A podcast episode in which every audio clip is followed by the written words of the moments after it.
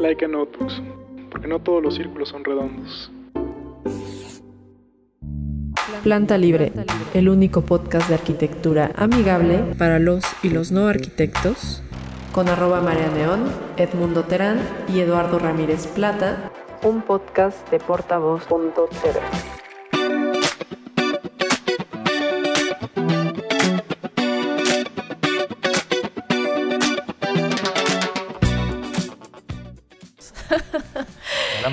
Ya estamos de vuelta en su podcast favorito sobre los y los no arquitectos, Planta Libre.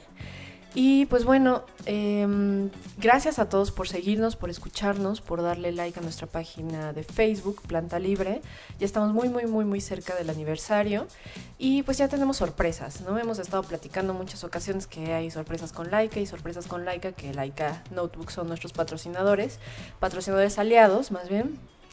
Y eh, tenemos una libreta diseño especial que hicimos en colaboración con ellos y que pues gracias a ellos fueron, fueron que están posibles, ¿no? Este, que están aquí con nosotros. Y vamos a hacer unas dinámicas, este, tienen que estar pendientes en nuestra página de Facebook y en el caso de Twitter me pueden seguir a mí como arroba Neón. Yo soy arroba espacial. Y pues ahí vamos a estar compartiendo la dinámica para ganarse. Son edición ilimitada, no hay más y vamos a regalar unas cuantas para los eh, podescuchas de Hueso Colorado, ¿no? Exacto. Los que nos siguen desde nuestros inicios ahí turbulentos. Entonces, bueno.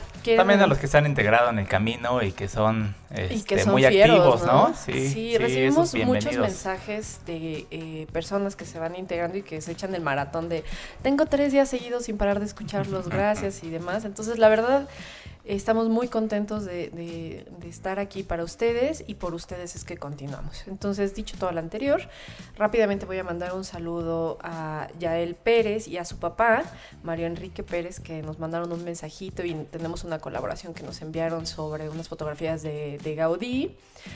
A propósito del tema de arquitectura orgánica que tratamos en el episodio antepasado. Pero bueno, pues gracias por sus mensajes, sus recomendaciones y ya recibieron, ya también nos mandaron las fotos de las primeras libretas que regalamos y que ya las tienen en su poder, ¿no? Entonces no dejen de checar la página de Laika, que es www.laikanotebooks.com. Los encuentran también en Instagram, y, en, Facebook, ¿no? En Facebook y si quieren comprar creo que es por Amazon. Porque luego nos mandan muchos mensajes de ¿dónde las consigo? Así de, bueno, a ver, calma amigos, nosotros no las vendemos precisamente, nada más eh, pues chequen ahí su página y pidan toda la información que necesiten. Dicho todo lo anterior, tenemos un invitado el día de hoy, porque sabrán que Eduardo, padrísima, como siempre, pues nos dejó colgados y pues está echando una chela. Yo creo que anda, a nivel del mar, ¿no? Exacto. Dice que estaba muy estresado y que necesitaba, que necesitaba tiempo. Entonces está con nosotros el arquitecto Daniel Escoto. Bienvenido. Hola, ¿cómo estás? Bienvenido, Daniel. Hola. Que es este un gran, gran, gran amigo y ex profesor mío también de la escuela. Es que siempre decir que todos mis maestros los, los invito, pero, pero la verdad es que siempre he sido muy afortunada de, eh, de la universidad de haber hecho más amigos que profesores. Entonces, Daniel está por acá y tenemos un tema tenemos un tema bien loco, amigos. Está como medio clavadón, pero vamos a platicar un poco de, de la filosofía detrás de, del habitar. ¿No? De cómo ha cambiado la forma en la que habitamos espacios y en la que vivimos esos espacios, ¿no? Entonces, primero que nada, yo quisiera que hiciéramos, a, propósito de, bueno, ya no es Jurassic Park, ahora se llama Jurassic World, algo así. Eh, me llamó mucho la atención y fue lo que me hizo reflexionar un poquito en cómo ha, cómo ha modificado la forma en la que pues consideramos incluso la razón por la que habitamos o vivimos un espacio, ¿no? Eh, pues antes la primera función era, o quizás cuando nace un poco la arquitectura, que no es la arquitectura como la conocemos ahorita, pero pues la intención era eh, refugiarnos de las inclemencias climáticas, ¿no? Y de pues no estar tan expuestos a depredadores. Digo, eso es como innato dentro de del instinto de todos los seres vivos, ¿no? Que es la protección y ya cuando involucran las familias y todo eso, pues hay que hacer una especie de guarida para, para no estar ahí tan a la intemperie. ¿Qué más? ¿Qué más, Daniel? ¿Qué piensas? Porque pones una carita como de... Mm". No, estoy pensando, estoy pensando. Hilándolo. Ese señor trabaja su cerebro a mil por hora, ¿eh, chavos. La verdad, es un placer tenerlo por acá. No, muchas gracias eh, por la invitación. Este, padrísimo. No, mira, yo creo que, que, que el tema... No, que el tema este de, de, habitar eh, creo que, creo que nuestra condición de habitar actual es completamente diferente a, a lo que hemos encontrado, porque tampoco podemos decir cómo, cómo se habitaba antes, no podemos entender porque tiene que ver con una condición del ser, habitar, hablando filosóficamente, ¿no? Este, sí, amigos, ese ser. Tú no puedes entender muy bien, no podemos entender muy bien algo que no sea posterior, algo, que no sea subjetivo en realidad, ¿no? Sí, porque no razonábamos, o sea, no razonamos como se razonaba en ese momento. Y, no podemos saber en realidad, solo tenemos un poco de vestigios de cómo, cómo era la condición. Y, tiene que ver con un tema muy importante que es que durante muchos años, y lo estudiamos, todavía todos los que estamos aquí eh, eh, entendemos y los que nos escuchan, que la condición de ser sedentario, que es el primer paso para poder habitar algo, para poder estar en un lugar y poder habitarlo, viene, o sea, hábitat viene de, tu lugar, ¿no? Viene de tu espacio. Así que para considerarlo tienes que ser un sedentario. Un nómada definitivamente, difícilmente tiene el mismo concepto de habitar. Entonces, creo que esta condición que nos enseñaron en primaria de que eh, la agricultura era como la condición en la que nos enseñaron a quedarnos en el lugar y fue la primera vez en la que el ser, eh, digamos, ya racional podía quedarse en un lugar por una razón, ¿no? que era la agricultura y entender todo ese proceso, ha cambiado en los últimos tiempos con un, con un descubrimiento de hace ya muchos años que es en Atapuerca, que es este, este eh, antecesor en donde se sabe que era antropófago, este, todavía homínido, ya sapiens, sapiens, pero. y que, que, que se come a un. a un. Este, a, uno igual que a él. Se nota, se sabe por estos cortes de cuchillo que, que, que se encuentran en los huesos, pero que deja una urna funeraria. Entonces hay un acto cultural. Y ese primer paso como acto cultural es el que eh, el, rito cultural es el que hace que podamos entender un lugar para poder habitarlo. Con toda esta eh, condición, digamos, eh, que pareciera bárbara de decir, este, alguien se comió a alguien y entonces hizo un rito funerario para. Se lo comió, pero al final, pues no lo dejó ahí, sino juntó sus piececitas y sus huesitos y lo puso en un lugar. Como, una especie de Digo, este tema, amigos, tienen ustedes que echárselo con un buen café. Mezcal, O un buen mezcalito, que es un saludo como nuevamente está con nosotros nuestro querido amigo de, Jacinto Mezcalero. Y em, tiene un montón de vertientes. Por ejemplo, regresando a lo que decía Daniel, es no solamente rendirle como una especie de culto, sino también una especie de respeto y de darle una última morada. Digo, podemos empezar desde mm, la primera morada, que es como el útero materno, ¿no? Hasta la última, morada, que eh, pues tiene, no están en vano las pirámides, ¿no? hablando en este de Egipto, por ejemplo. Este, este último lugar en donde van a residir, donde van a habitar aún después de su vida terrenal. Digo, sí hay como, parece muy sencillito, digan, ay, pues obvio, pero también hay algo bien importante. La historia de la filosofía eh, a lo largo de la historia del ser humano, pues tampoco ha sido como, como comer pérdices, ¿no? Sino que ha sido una búsqueda recurrente de estarse preguntando el porqué de las cosas y el para qué y en cierta forma también moldear la manera en la que estamos pensando y percibiendo y por qué actuamos de la manera en la que actuamos, ¿no? Entonces, eh, sí en ese momento de concebir, de darle un espacio para el, el qué, estás dejando aquí terrenalmente y pensar en un plano que no es terrenal y darle un, un, un contenedor en este mismo espacio terrenal es una cosa como bien loca, amigo, ¿no? Como francamente, eh, de una conciencia muy profunda y elevada del respeto. Quizás dices, sí puede sonar muy bárbaro comerte a alguien, pero de alguna otra forma le estás rindiendo eh, como dignidad al, hecho de que te haya alimentado, ¿no? O sea, no sabemos si fue exactamente con esa conciencia o no. Sí, no, no, no, lo tenemos como muy claro, pero sí hubo una condición caníbal, ¿no? Este, como bien lo dices, de, me sirvió para algo, pero le tuve ese respeto y esta condición ritualística que en el fondo hemos perdido las, las sociedades contemporáneas, hemos perdido esta condición del ritual, ¿no? El rito para poderle dar sentido a las cosas que hacemos. Hoy en día la verdad es que pasamos muchos, muchos días de nuestra vida sin darle ese sentido ritual a las cosas que las culturas anteriores lo tenían. Y ese es, ese es uno de los, de los principales puntos para poder decir eh, cómo habitamos un lugar y por qué lo habitamos a través justamente de darle una connotación eh, pues mágica ¿no? al, al, lugar, o sea, marcar.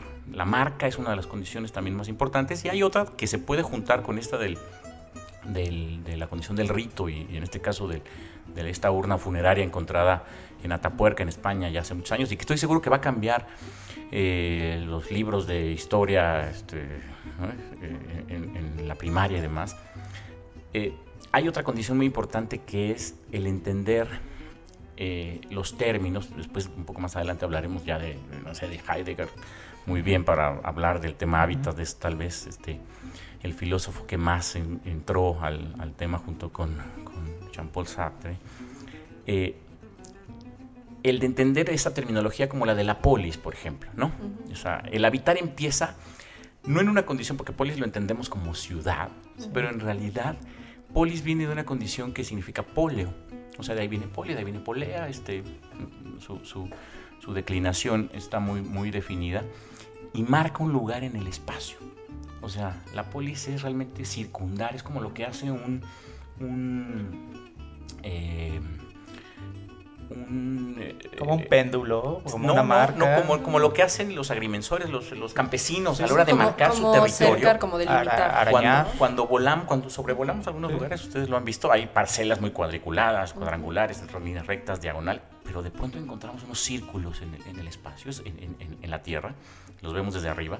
No son las, no es eh, como la película de señales, amigos. Exacto, no, no, no, tiene nada que ver con, con extraterrestres. No, de hecho, claro, la gente se pregunta cómo es que de esas dimensiones se pueden trazar círculos tan exactos. Bueno, pues los campesinos desde la noche de los tiempos han entendido eso muy bien y lo han sabido hacer y eso marca un lugar. Y esa condición de circundar, que de ahí viene polio y por eso polis y de ahí, desde, desde el imaginario antiguo, se marca como ciudad. Y por eso se asocia polis a ciudad, porque polis no significa ciudad por sí mismo, significa territorio y habitantes. O sea, el lugar con, el, con la marca, con la marca como si tuviéramos ahí, hubiéramos puesto ahí un... Por eso después también encontramos la banderita o el... O el eh, todos los elementos que siempre se ponen eh, monumentales en los lugares, este, el obelisco, etcétera. Siempre la marca y alrededor, de manera radial, alrededor de, de ese punto.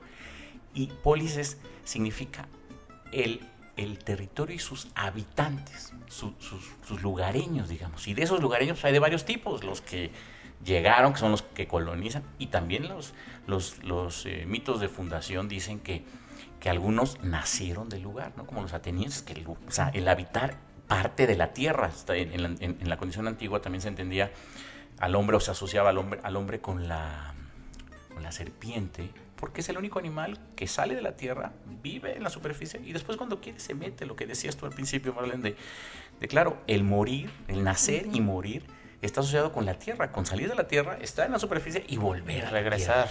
Además, digo, a veces es complicado, amigos, eh, de pronto cuando se metan en este tipo de textos o andan ahí divagando en Wikipedia, eh, la concepción que nosotros tenemos ahorita del universo y de la, función de cómo, está la Tierra, eh, la Tierra hablando como el globo terráqueo, pues tenemos ya tanta información que a veces es muy difícil em, volver atrás e imaginar un mundo en el que no había esa información. A veces simplemente el hecho de que una especie desaparezca del plano visible y no sabes dónde esté, y, de pronto emerja, o sea, no conocían que, que había capas de tierra, o sea, no, no sabían, bueno, hubo un tiempo en que pensaban que la tierra estaba, que era plana y la estaban cargando este, unos, elefantes, ¿no?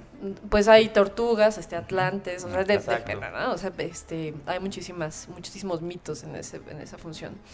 Entonces, eh, pero siempre hay el hecho de poner, marcar ese lugar, ese punto.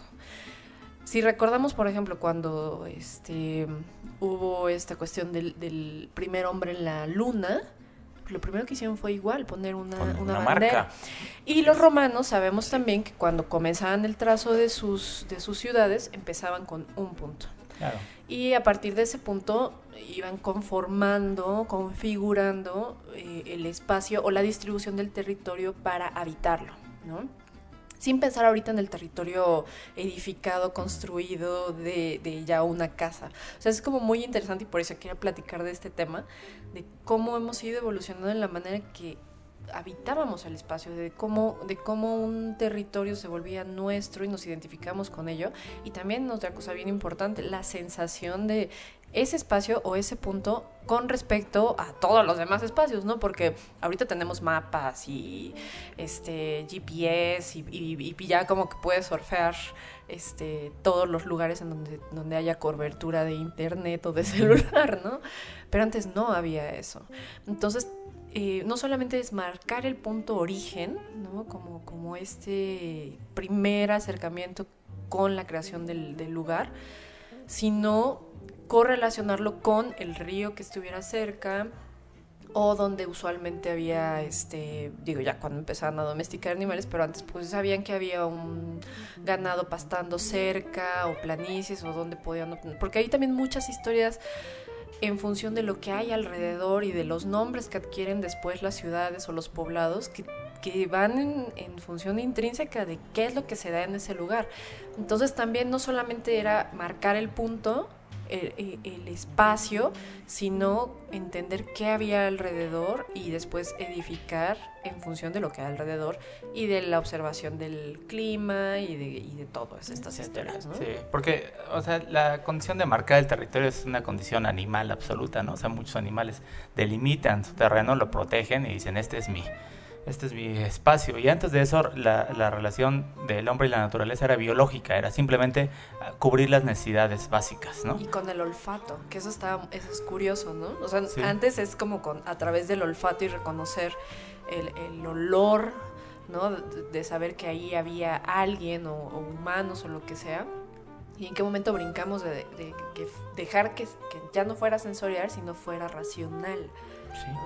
Y en ese racional se empieza a agrupar las sociedades, las poblaciones empiezan a hacer eh, actos de economía, de desarrollo, eh, de decir, bueno, este, este territorio nos pertenece, aquí eh, producimos, comerciamos, marcamos territorio, ¿no? Y entonces eso pues hace que gradualmente el hábitat se vaya transformando. En un principio pues muy digamos, las, las, antiguas cabañas o chozas muy hechas con los materiales propios, obviamente, pero sin, sin una necesidad o ninguna intención de trascender más allá. Los edificios que trascendían eran todos los religiosos, ¿no? Esos eran aquellos que estaban hechos para durar muchos años y son los que hoy, hoy podemos visitar, ¿no? Pero, la, pero prácticamente la, el habitar como, como casa habitación no existen eh, vestigios de, esos, este, esos años, ¿no? Quizás con lo religioso rápidamente, este, creo yo que funcionan también como una especie de faros, ¿no? O sea, eh, si ustedes pueden ver algunas litografías o algunas pinturas de cuando no teníamos un desarrollo urbano tan extenso como hoy en día, pues lo primero que alcanzabas a ver pues eran los campanarios, ¿no? Entonces también era como una banderita de, hey, aquí ya están como medio controlados todos, este, todas las personas y, nosotros estamos aquí, ¿no? Creo yo que también era parte de la función de, de, eh, de, una catedral o de una capilla, o sea, independientemente de, la, de toda esta cuestión religiosa y la función específicamente religiosa, creo que también tiene mucho que ver con levantar la mano y decir, bueno, aquí hay algo y alguien, y, ese ser, ¿no? Sí, ahorita, ahorita que platicaban del, del tema de que, los que era, que era muy, muy sensorial. La verdad es que las sociedades contemporáneas hemos perdido esa capacidad de relacionarnos con el espacio de manera analógica, ¿no? de manera no, no racional, no lógica, con la otra condición del, lado izquierdo, digamos, el lado izquierdo del cerebro que es el racional, bueno, pues con el otro lado, el derecho para poder entender lo que decías de, los, de los sentidos. Y, no todas las sociedades todavía, por ejemplo, los árabes, que muchas veces no entendemos sus condiciones de cómo vivir, lo hacen a través de los sentidos, a través del olfato. Cada lugar, cada espacio de la casa tiene que tener un aroma diferente para poder saber si es una habitación eh, íntima, si es una habitación social, si es un espacio de, de, transición. transición. y tienen sus olores y tienen sus texturas. y entonces, a través de los sentidos, de todos los sentidos, podemos ubicarnos en el espacio. Hemos perdido esa capacidad en el sentido de que, ahorita que hablan de la diferencia de los animales y de que marcan su espacio, nosotros los marcamos, pero dejamos una condición muy importante que es la que tenemos que volver al lugar. Ahorita que, que hablemos de, otra vez digo de Heidegger, porque es al fin y al cabo lo, como lo más cercano que tenemos y lo último sobre, sobre cómo habitar los lugares, es que siempre dejamos algo para volver. Entonces esa marca, que también lo tienen los animales, nosotros cuando volvemos, y por eso el nómada tal vez no pueda tener de manera general ese concepto, es porque nosotros siempre dejamos algo para volver. Y eso es una de las primeras condiciones que también eh, el mismo Jean-Paul Sartre habla este, en sus textos de mediados del siglo XX, de, el ser humano deja, deja elementos para poder explicar su existencia. Y la única manera de explicar tu existencia es a través de que algo hay en otro lugar o en otra persona, o que te está esperando, o que tú quieres volver a ver. Y eso es lo que da definitivamente una, una plena existencia. También antes de que se me, se me olvide ahí un tema para, para no este, dejarlo pasar, ahorita que también al principio decíamos, bueno, está la barbarie y tal, lo dice muy bien Walter Benjamin, otro gran filósofo de la historia, eh, que dice que no hay documento de cultura sin otro de barbarie. O sea, no puede haber un documento de cultura sin que atrás haya habido una condición atroz para poderlo producir. ¿no? O sea, no podemos entender nuestra condición cívica actual si atrás no hay un acto este, triste. Y eso ha pasado en las colonizaciones y todo. Y el otro también, del mismo Benjamin, que dice que, que para, mm, para entender la historia nos han dejado estructuras que se diseñaron desde, desde el comienzo para, para trascender. pensemos en, en, San Pedro de Roma o en, o en cualquier estructura que Miguel Ángel o Bramante acabaron diseñando y construyendo San Pedro de Roma, pero porque sabían que había un tema sobre trascender, sobre el futuro, sobre mañana, sobre, sobre reconocimiento. Y dice, la verdad es que eso no es el espíritu de la época. El espíritu de la época está representado justamente en lo que hablaban hace ratito de la casa del lugareño. y él dice, la casa de un zapatero romano del siglo XVI, si la tuviéramos hoy para poderla analizar, o sea, su hábitat, su manera de habitar el lugar, entenderíamos mucho de la, de la eh, del espíritu de la, del espíritu de la época, ¿no? Porque es la única manera en que podríamos entender el lugar. Por eso al principio empecé diciendo, pues nos creemos saber cómo podían ser esas cuestiones anteriores, pero la verdad es que va a ser muy difícil este, entenderlas, ¿no? Sí, que al final del día terminas haciendo una analogía eh, o un, paralelismo con lo que vivimos hoy en día y tratar de entender eso.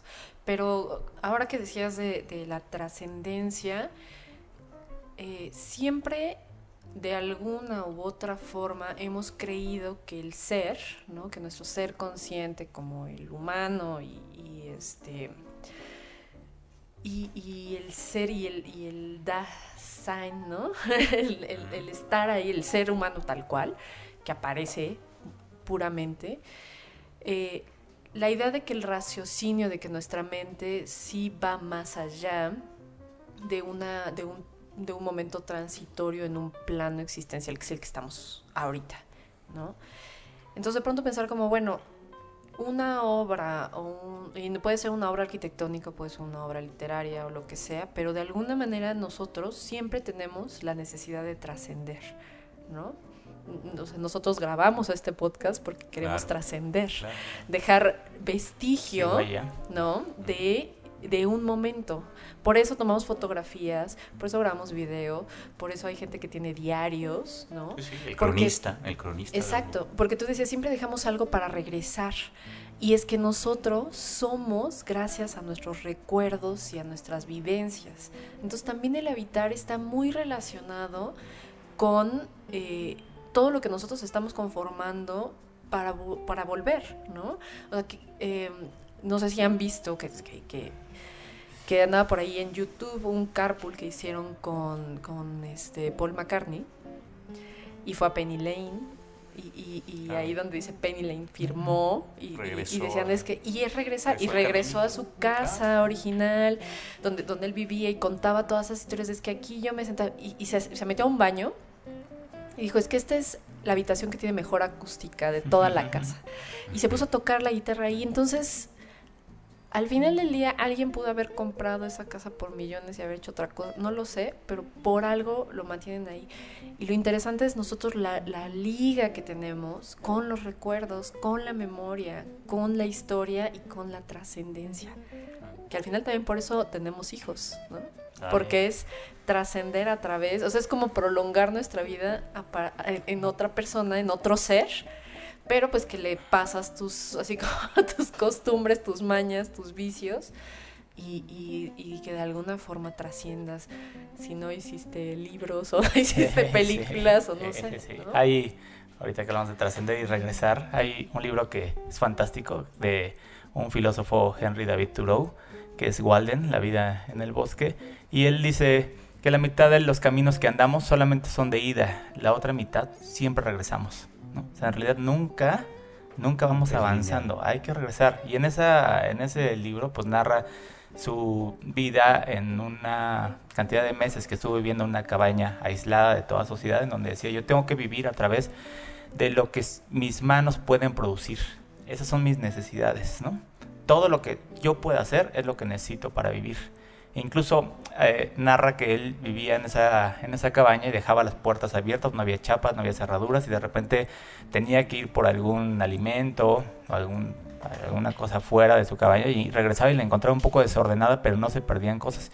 Y ese desorden era como los vestigios de alguien que había entrado como a un poco. Y entonces hacía una, pues una reflexión muy interesante que dice que los robos, que la gente roba porque piensa que alguien tiene eh, pertenencias o tiene objetos que debería tener la otra persona, ¿no? Es decir, que la medida en que no exista desigualdad social, podría dejar de haber robos.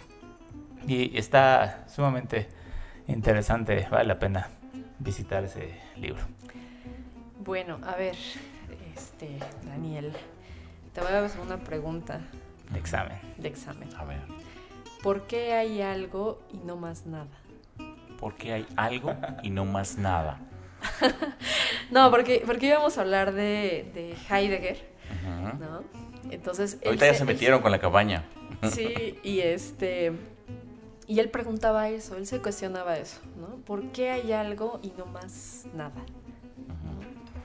Bueno, mira, ah, ahorita quería también reconectar y quería dar ese, ese, ese, ese pequeño salto al, pues ya a la filosofía, al, exacto, al, pensamiento actual, que, que, de alguna manera es el que, con el que podemos trabajar, porque la verdad es que nos podemos ir a esta condición de eh, la metafísica, que también retomada por Heidegger, pero metafísica este, platónica, aristotélica, de, del lugar, del ser, de la mímesis, porque, porque mucho de lo que habla Platón y, y Aristóteles posterior es la mímesis del lugar, la mímesis de, esos, de esas sensaciones, eh, sobre, el, sobre el entender mi estancia en el, en, el, en el, mundo, es a través de sensaciones, es a través de la mímesis con la naturaleza. Ellos lo asociaron siempre con, con, con naturaleza, ¿no? con, con, un tema que después, también los filósofos alemanes este, eh, Warringer o demás, Warringer intentaron explicarlo como, como empatía, ¿no? como una relación que no podemos cortar los seres humanos con nuestra naturaleza. Pero, pero en realidad una de las cuestiones importantes es eh, el poder entender el lugar, no por todos sus eh, atributos estéticos, estilísticos, sino por el lugar que realmente nos, nos genera. Entonces, el, no, no, es nada eh, separado ni nada extraño que, por ejemplo, Heidegger haya, haya vivido una gran cantidad de su vida y sobre todo las últimas este, décadas de su vida en esta cabaña, en esta bien conocida cabaña de la Selva Negra, ¿no? Eh, que, en donde podía tener una reflexión con las montañas, con, el mismo tamaño de la casa, que se sabía que era una pequeña cabaña, es una, es una pequeña cabaña, todavía existe, este, y vive su este, descendencia ahí. Eh, eh, de 6 metros por 7 metros en donde podía hacer trabajo y decía, no necesito más espacios, no, no, necesito, no necesito más nada. Este es el lugar en donde soy yo el centro del lugar. Aquí donde puedo producir, aquí donde me puedo relacionar con todo el, el entorno natural. Y, y no necesito que, que, haya nada. Por, por eso ahí Ser y Tiempo, que es como de sus obras más más profundas en el, en el tema son, son escritas desde esa mesa, desde esa mesa en donde, en donde eh, pues no hay más que, más que esa condición que, que, está retomando de alguna manera toda la tradición eh, kantiana ¿no? sobre, sobre el ser, el a priori y el a posteriori, que es una, también una condición muy, muy importante de saberse en el lugar, porque antes de, antes de poder de hacer este razonamiento de que estamos, pues pues es que no somos conscientes como tal, sino hasta que lo cargamos de esta condición eh, del sujeto, ¿no? del nosotros, de por qué para mí eso es lo importante, a diferencia de los demás. O sea, ¿por qué lo demás no me importa, sino solamente el que yo, y por eso la subjetividad, por eso esta relación con esta condición del sujeto, que es completamente a posteriori del acto, del acto de conocimiento. Entonces, tiene, tiene, está inmediatamente conectado con, con el habitar, con, con, el refugio, con el no necesito ningún espacio mayor, ni decorarlo, ni tenerlo de ninguna otra manera más que si yo lo entiendo como tal. Y tal vez una de las, de las, de las ausencias que tenemos hoy en día del entendimiento de los espacios. Es curioso cómo eh, dijiste, dijiste una palabra clave, ¿no? Yo soy eh, el centro de este lugar. Me alcanza el espacio suficiente para, para, mis actividades y el que importa de este lugar soy yo. ¿no? ¿Y qué pasa o en qué momento brincamos de, de, del ser yo y de estos espacios pequeños que en realidad lo que te obligan es a también salir de pronto de ellos y tener ese, esa comunicación, esa charla con el medio, con la naturaleza, con el espacio exterior? a la grandilocuencia arquitectónica en la que vivimos hoy en día, con em, casas de 20 habitaciones, ¿no? de 15 habitaciones, en las que la casa te termina incluyendo a ti, ¿no? Ya no eres, ya no eres tú el centro del espacio, del lugar o del habitar, sino la casa, este, pues te come, ¿no? O sea, ya no la habitas tú. No sé qué piensen de eso ustedes. Pues pasar como del autárquico, es decir, del el satisfacer nuestras propias necesidades con lo mínimo a, casas en donde el propósito es simplemente demostrar un derroche de recursos, ¿no? O sea, es decir, ahí nada más el mensaje es decir, ante la sociedad yo puedo construir una casa mucho mayor de la que hoy necesito. No importa si la lleno, si si me aloja, si me da calor. Simplemente es una demostración social. Y en cuestiones familiares, por ejemplo, pues cada quien está en su onda, ¿no? Digo, entendemos que la privacidad es importante, tampoco estamos pretendiendo regresar a que todos habitemos en una sola habitación para que cuando lleguen digan, bueno, ¿cómo te fue? Y, y que todo el tiempo estés como en esta super convivencia este, extrema, ¿no? Como de reality show o algo así pero sí la concepción de eh, la forma en la que vivimos hoy en día las cosas. Digo, no es, no es de extrañar, por ejemplo, que de pronto los hostales o estos hoteles que nada más tienen como una cabinita donde está tu cama y ya, de pronto sean como tan exitosos y que propicien mucha convivencia entre las personas que se, que se alojan ahí, ¿no? Sí, creo, creo, creo también más bien, está, está muy directamente ligado el, tema de la casa, o sea, que, en el fondo también, siendo muy yendo a la filología, ¿no? Este, como lo es Heidegger, después en otro de texto, en un ensayo muy conocido que es Construir, Habitar y Pensar, ¿no? que por algo, por algo es de, esa trascendencia, eh, el que la casa es un anhelo, ¿no? el habitar es un anhelo, entonces es, es una búsqueda, es, es, es, una condición natural en el ser humano de buscar la casa más allá del refugio y más allá de la necesidad de, de cubrirse de las inclemencias del tiempo, más allá de esta condición racional, por eso hablaba de que Heidegger eh, pasa de esta, de esta condición, eh, de esta escuela kantiana, que, que, ha regido durante tanto tiempo el pensamiento, y el pensamiento moderno y el postmoderno, que, que en realidad lo que está buscando explicar y lo hace de manera filológica con las palabras. En este, en este ensayo habla de construir, de Bowen, y empieza con un tema de construir. En construir ya está una condición de habitar. O sea, si construimos una casa de 15 habitaciones, bueno, es que no es que estén mal 15 habitaciones o, un palacio, sino siempre y cuando lo podamos habitar. Eh, hoy, hoy hemos llegado, a, obviamente, la antropología y gente como Michel Desertot o como... Eh, un libro también muy conocido de Marco G que se llama Los no lugares, para los que nos escuchen en el, en el podcast, es, eh, les recomiendo leer a, a, porque, porque habla de, este, de, esta diferencia entre los lugares que son, los lugares que nos significan algo, llámese casa o no, y Heidegger acepta el que podemos habitar cosas que no son nuestra casa por este mismo anhelo humano de estar y de, y de convertirse en el yo, en el ser, ¿no? Eh, y los que no lo son, los lugares que no lo son. O sea, la sociedad contemporánea, la sociedad posmoderna, hemos construido, fíjate, hemos llegado a construir espacios que no habitamos. Y claro, se la pasa hablando evidentemente de los que son los más evidentes, los más, los trayectos en el tiempo, dice que son trayectorias, este, casi siempre de movimiento, ¿no? Y, y que el achicamiento este, eh, los no lugares están en relación con el achicamiento del planeta porque pues un, aeropuerto es un, no lugar, pero en tanto nos está acercando a todos, ¿sabes? ¿Cómo, ¿Cómo es posible que pueda haber esta como dualidad? Y dice al final, ni uno llega a completarse totalmente, ni el otro llega a desvanecerse totalmente, o sea, el no lugar porque la sociedad es que es como un toma y daca, ¿no? Sí, sí, sí, o sea, y jala es, como, de estos aparatos que tienen, ¿no? Las, perillas, muy analógico, la perilla ni tanto hasta, hasta, que tope, ni tanto, o sea, hasta dónde la vamos, pero es una sola perilla, no es una mezcla. Y así es el lugar, ¿no? El lugar antropológico, pues, este. Eh, así que el que en el fondo el espacio sea grande o no, tampoco es tan importante. Y no, y no por hablar de humildad sobre el espacio, ni necesidades.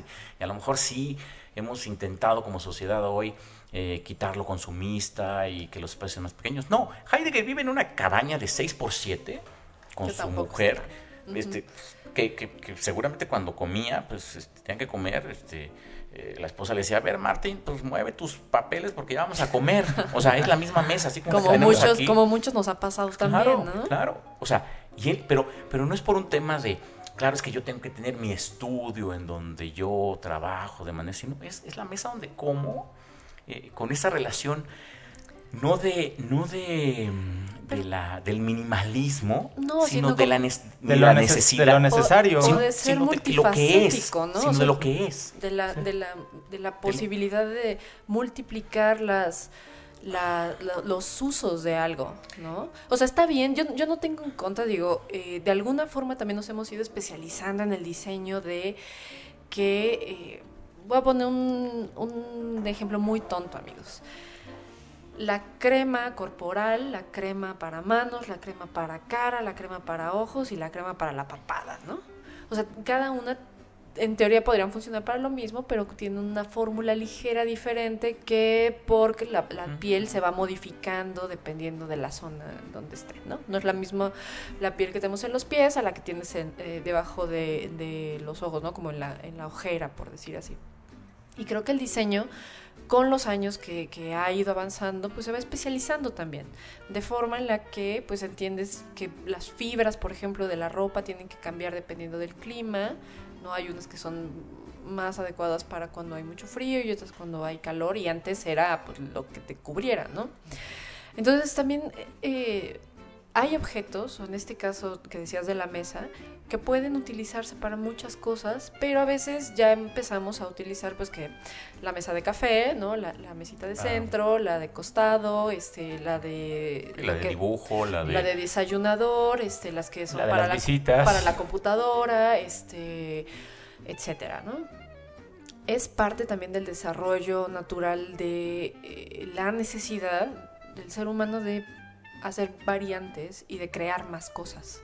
O yo creo que es, es, más bien un asunto de mercadotecnia, Marlene. ¿eh? O sea, porque, pues, ¿por qué necesitaríamos dos mesas diferentes o tres? Porque alguien tiene que vivir de diseñar esas mesas, de construirlas y que estemos consumiendo más. Cuando, si regresamos a ese eh, ejemplo de Heidegger, que, es, que no está tan lejano, o sea, siglo XX, de vivir en 42 metros cuadrados. O sea, hoy a mí me sorprende y voy a dejar un poquito ahorita en la mesa el por qué no nos hemos puesto como individuos una regla o, o ya una condición donde digamos tantos metros necesitamos para vivir. Yo creo que efectivamente 42 metros cuadrados pueden ser suficientes a cambio de que tengamos espacios sociales más generosos o más ricos, ¿no? Porque lo único que necesitamos, sí, espacio público, ¿no? Y, y aquí Daniel es un experto en eso. Pero, el, digamos, necesitamos un espacio de privacidad, que ese derecho viene desde la Revolución Francesa, finales del siglo XVIII, donde dicen, pues parte de los derechos del hombre y del ciudadano es tener un espacio propio y privado, ¿no? Que sea lo necesario. Y después un espacio donde pueda desarrollar, desarrollar actividades sociales. Entonces, ¿por qué habría que cuestionarse o criticarse casas de 60 metros cuadrados? Porque a lo mejor no están, están muy fraccionadas, ¿no? O a lo mejor están a 80 kilómetros de la fuente de trabajo. Pero sí sería como muy rico el, ir definiendo espacios eh, justos para las necesidades del ser humano. Y seguramente vivir en pareja en 42 metros cuadrados está fantástico, pero si ya hay dos hijos, bueno, ya necesitas un poco más, ¿no? Pero esos dos hijos van a estar probablemente 16 años o 18 años contigo, entonces también el espacio podría ser un poco elástico, ¿no? Conectar. No, yo creo que también tiene que ver con algo que, el mismo Jean-Paul Sartre hablaba en, su, en, su, en todos sus textos existencialistas, que era el ser humano, al fin y al cabo, aprende a vivir. Yo una vez escuché a un, a un doctor este, cuando, cuando mis hijos no, no, no podían dormir y conciliar el sueño. es que a, dormir se aprende. Yo decía, no, ¿cómo? Pues a dormir, uno se va a dormir cuando está cansado. No, no, no, no, no. A dormir se aprende.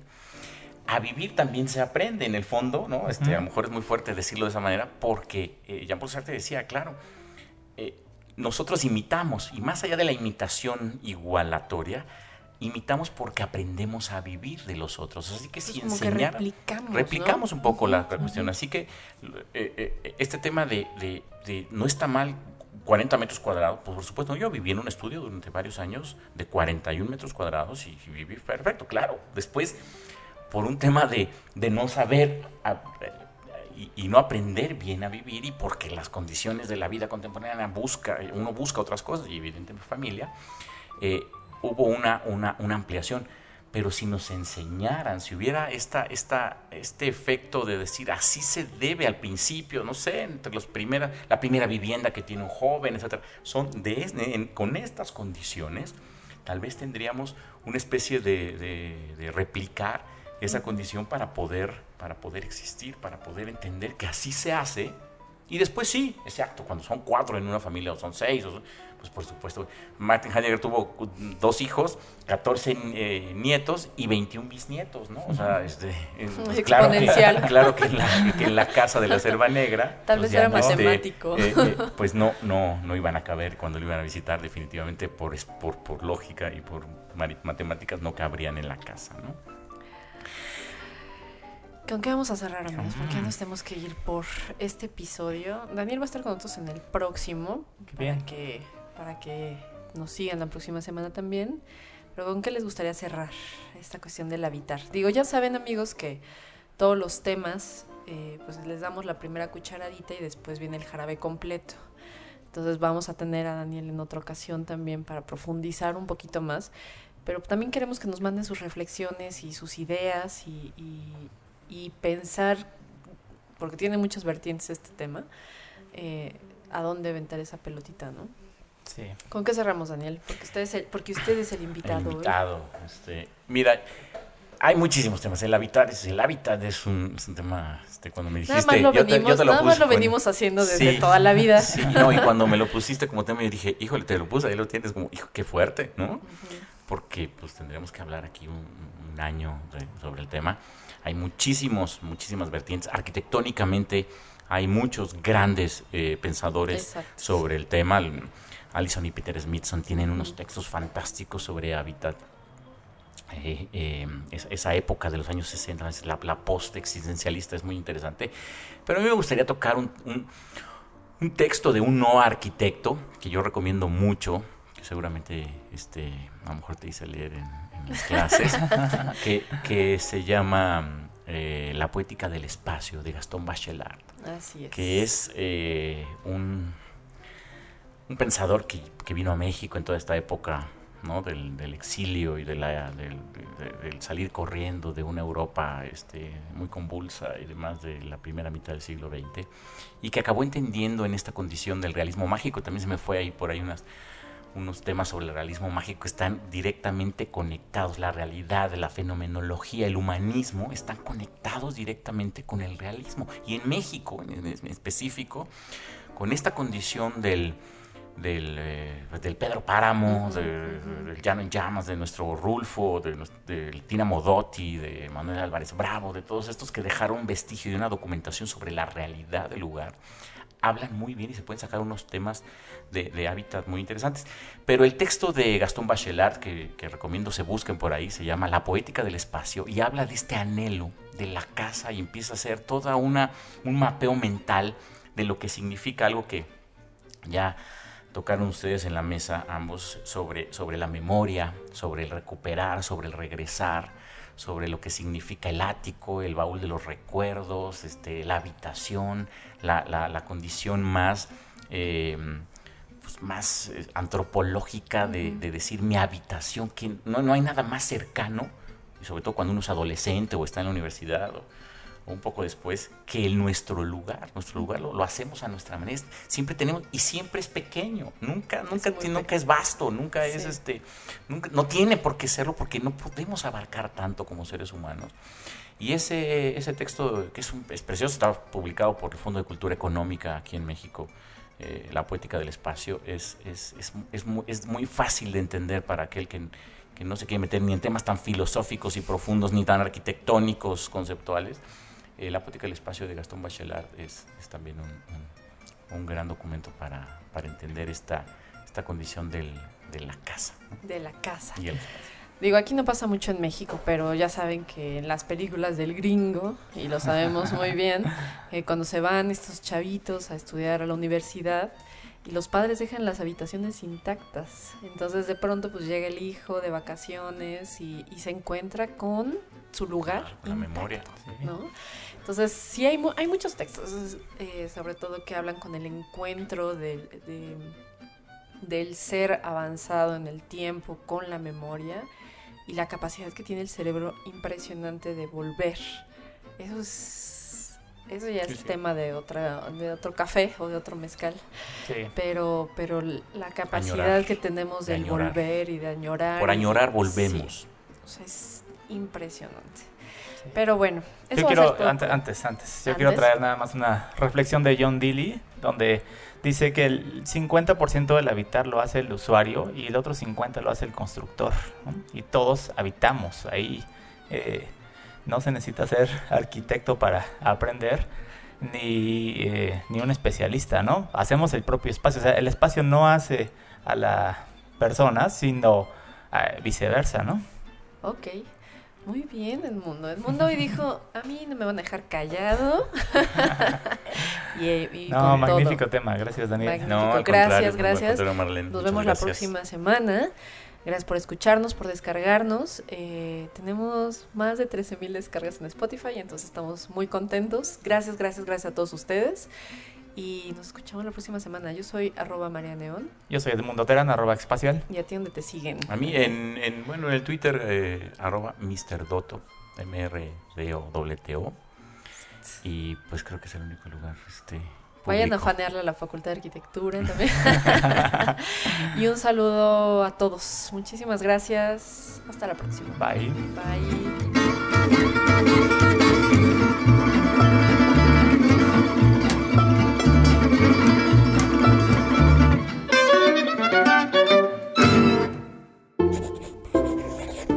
like a notebooks, porque no todos los círculos son redondos.